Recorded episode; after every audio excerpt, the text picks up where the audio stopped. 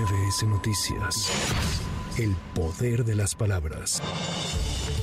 El presidente Andrés Manuel López Obrador presentó un total de 20 iniciativas de reforma a la Constitución ante el Congreso de la Unión, entre las que considera cambios al Poder Judicial, la ley electoral, las pensiones, aumento anual al salario mínimo por encima de la inflación y reducción de 67 a 65 años de edad para la pensión de adultos mayores. Además, como anticipó el jefe del Ejecutivo, se contempla la desaparición de organismos autónomos. Jueces, magistrados y ministros del Poder Judicial, en vez de ser propuestos por el Poder Ejecutivo y nombrados por diputados y senadores en los congresos serán electos de manera directa para evitar que la Guardia Nacional se corrompa. Se propone que esta institución, creada para cumplir tareas importantes de seguridad pública, forme parte de la Secretaría de la Defensa Nacional con estricto respeto a los derechos humanos convertir en política de Estado la austeridad republicana. 20. Eliminar todas las dependencias, y esto se propone, y organismos onerosos y elitistas, supuestamente autónomos,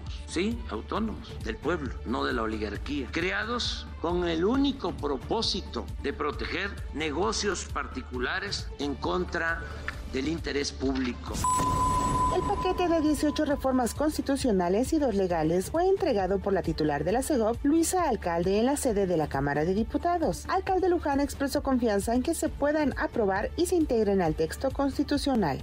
Presidenta Marcela Guerra, venimos a entregarte este paquete de iniciativas que presenta el presidente Andrés Manuel López Obrador en este día histórico, 5 de febrero. Comentar que se trata de 20 iniciativas, 18 constitucionales, dos legales, para que pueda ser discutida, analizada primero en esta Cámara de Origen, en la Cámara de Diputados. Los proyectos ya fueron publicados en la Gaceta Parlamentaria del recinto. Por su parte, el Instituto Nacional de Transparencia, Acceso a la Información y Protección de Datos Personales analizará las acciones a emprender tras la iniciativa de reforma que busca desaparecer organismos autónomos.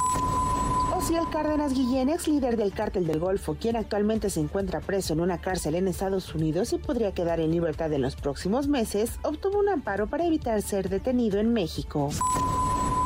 Alianza Nacional de Pequeños Comerciantes realizó un estudio de mercado en el que detectó un alza de precios en frutas, verduras, granos y proteínas de más de 200%. La inflación va todo galope en la economía mexicana, haciendo sentir especialmente en los productos alimenticios esenciales que todo la requiere para consumir y llevar una adecuada nutrición. El estudio demuestra que no es que la gente no quiera comer sano, sino su limitado poder de compra es que lo impide y el alto costo de los precios de los productos alimenticios.